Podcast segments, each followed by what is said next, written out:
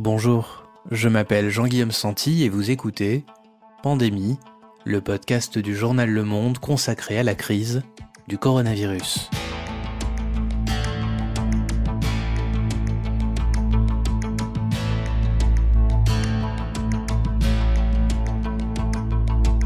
Aujourd'hui, comment expliquer que la France ait été à ce point en retard sur la quantité de tests administrés aux malades du Covid-19 et à leurs contacts. Alors que nous approchons du déconfinement, l'État est-il aujourd'hui en mesure de monter en puissance sur la question? Entre business des machines et blocage réglementaire, Stéphane Foucard et Stéphane Aurel, journalistes au service Planète du Monde, ont enquêté. Nous sommes le vendredi 1er mai, 46e jour de confinement.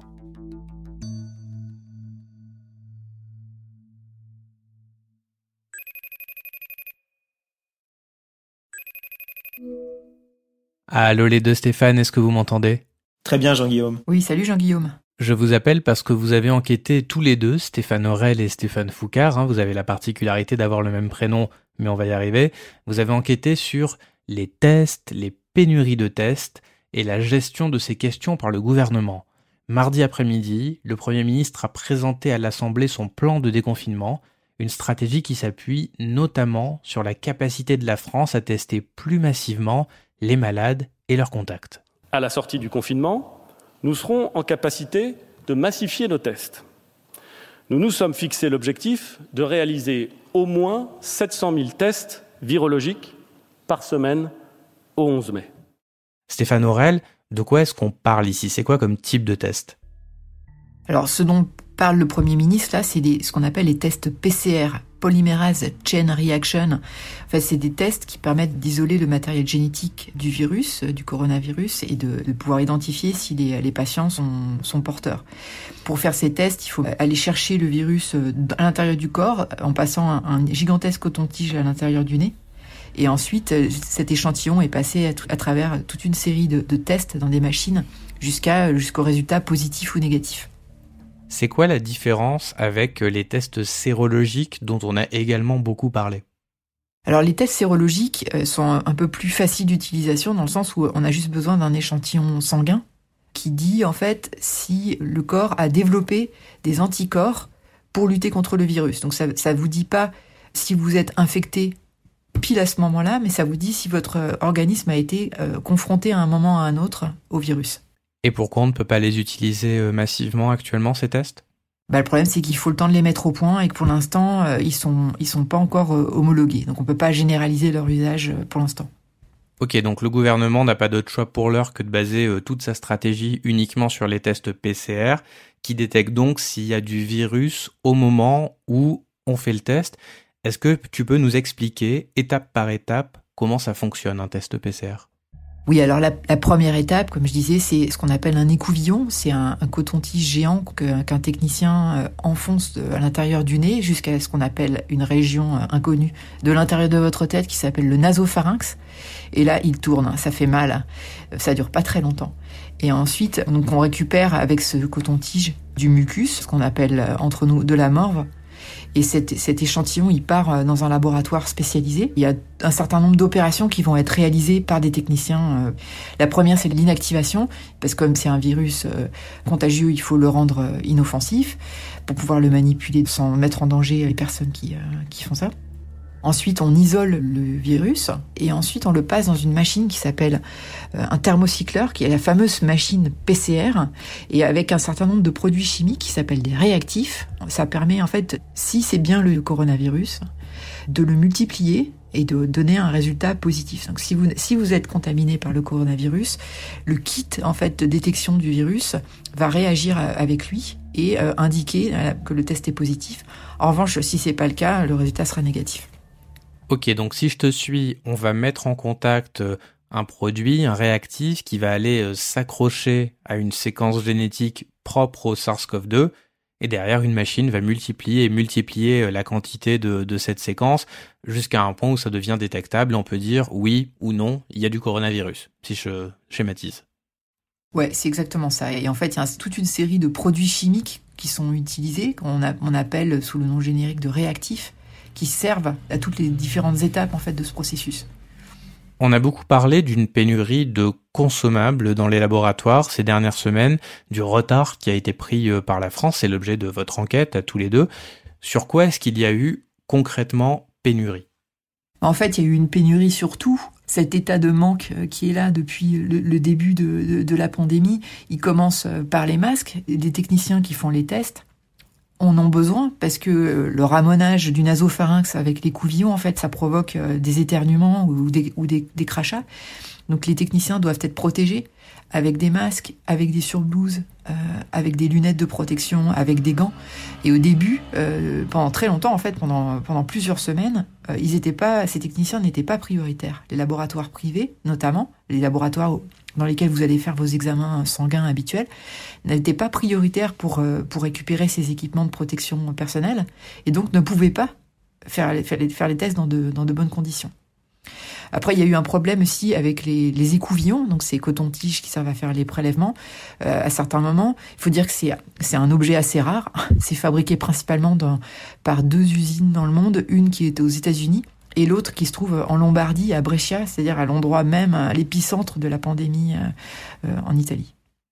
Ok, donc on a une pénurie d'écouvillons, de masques, euh, de combinaisons de protection. Qu'est-ce qu'il en est des, des réactifs, des produits chimiques? Bah, il y a eu aussi des problèmes sur, les, sur donc ces réactifs et en premier lieu, la transcriptase inverse, c'est une enzyme qui sert à réagir avec le matériel génétique du virus, avec son ARN, parce que c'est un virus à ARN et non pas à ADN, c'est deux, formes différentes de, de matériel génétique. Et ce, cette transcriptase inverse, elle est principalement euh, fabriquée euh, par une, société qui s'appelle Thermo Fisher. Et le problème, c'est que comme euh, tout le monde a voulu de la transcriptase inverse partout dans le monde et au même moment, la société a eu du mal à gérer la livre, les livraisons. Donc, avec les transports bouleversés, il y a eu, y a eu ce, ce problème. C'était pas un problème de fabrication en fait, parce que c'est assez simple à fabriquer transcriptase inverse, c'est plutôt un problème d'acheminement qui s'est posé. Et puis le dernier euh, et énorme problème qu'on a eu, c'est euh, les machines en soi, les machines qui servent à faire ces tests.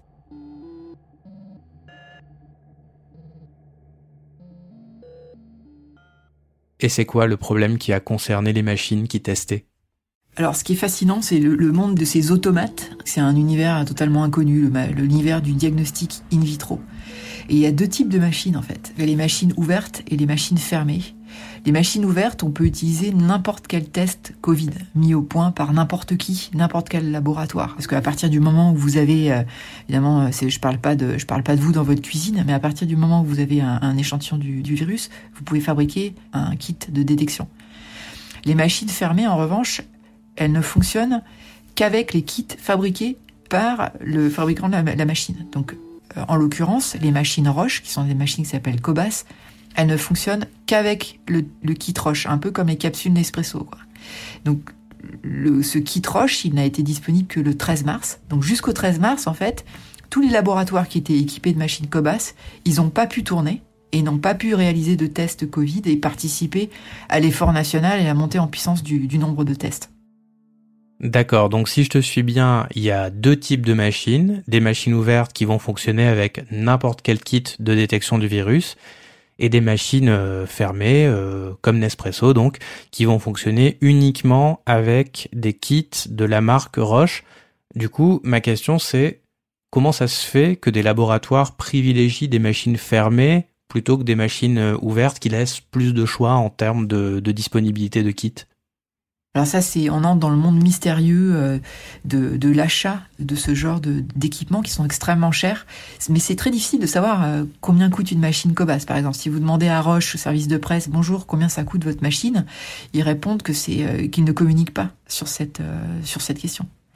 Et en fait, ce qu'on arrive à en savoir, c'est que ça peut coûter entre 100 000 et 400 000 euros, ce qui est quand même une variation assez énorme. Et le, ce qui fait la variation, c'est ce que vous, ce que vous négociez avec le représentant commercial du laboratoire qui vient vous vendre la machine. Et ce qui est intéressant en fait pour ces fabricants, c'est qu'ils vendent la machine pas chère parce qu'ensuite vous êtes complètement dépendant de leurs consommables. Donc ils se payent avec les consommables plus qu'avec la machine. D'accord, donc c'est un vrai business avec euh, des ristournes, euh, du, lobbying de commerciaux qui vont aller euh, démarcher des laboratoires et des prix qui sont baissés parce que derrière ils savent que le laboratoire à qui on va vendre la machine est captif des matériels, du kit qu'on va leur vendre derrière, c'est ça? Oui, en fait, c'est comme les médicaments, comme les implants.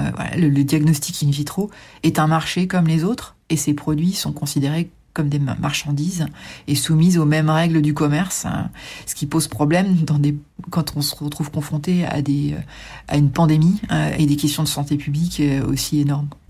On s'en rend compte uniquement maintenant en épidémie de Covid-19 que ça pose problème ou on pouvait quand même anticiper avant que ça finirait par poser problème? euh, les situations de monopole et de, de chantage comme ça sur, sur les prix, euh, ça, a toujours été un problème euh, dans, le, dans le monde de la santé. Et c'est dans ce genre de situation, évidemment, que ça, éclaire la situation d'une lumière crue. Mais cette, cette problématique, elle est dénoncée par les associations de patients et les associations, par exemple, euh, qui se sont euh, préoccupés du sida depuis des années parce que les machines PCR, elles servent pour le VIH par exemple. Et donc les, gens qui travaillent euh, sur ces questions-là dénoncent depuis très longtemps le mono, quasi-monopole de ces firmes sur les machines.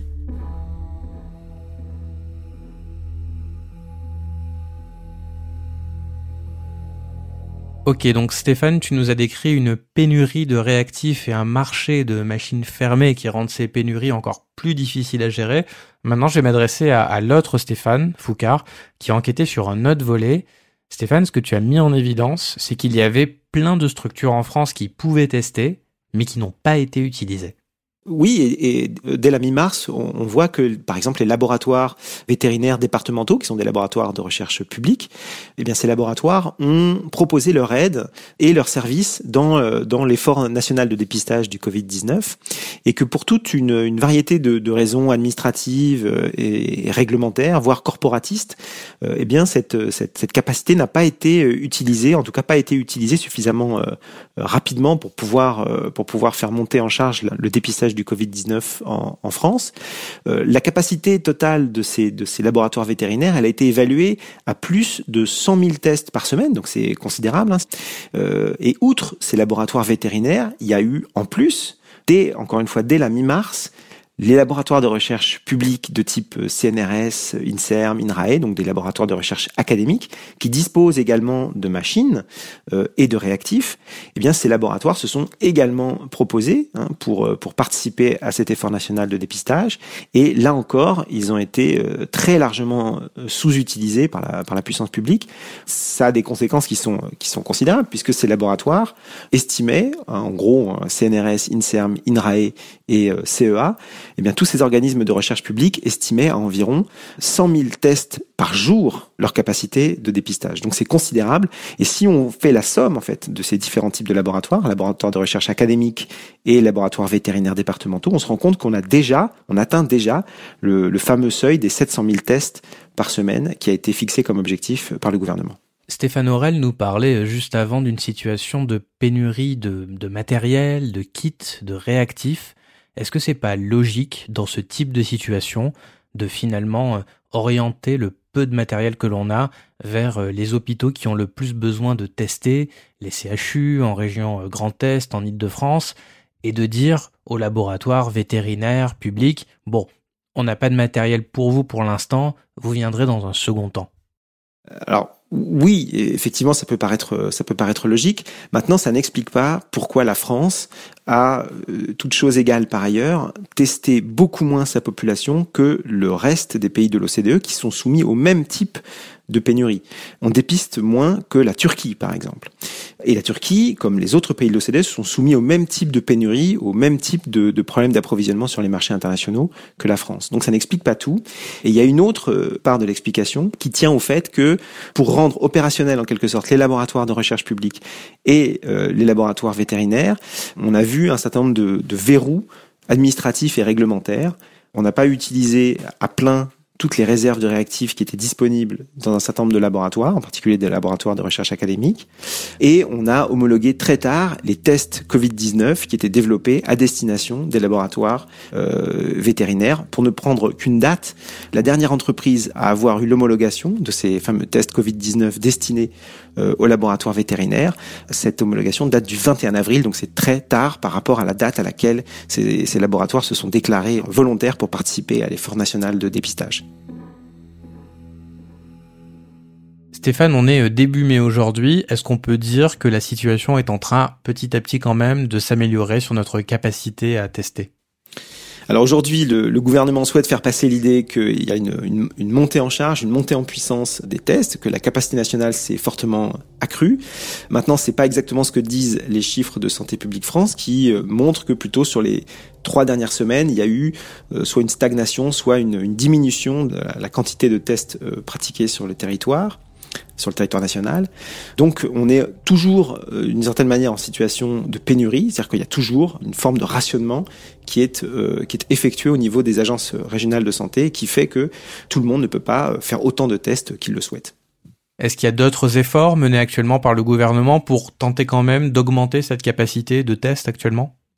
Alors oui, le, gouvernement a fait l'acquisition d'une vingtaine de, grosses machines euh, chinoises de marque NGI qui sont aujourd'hui euh, actuellement en cours de déploiement dans les grands euh, CHU en région.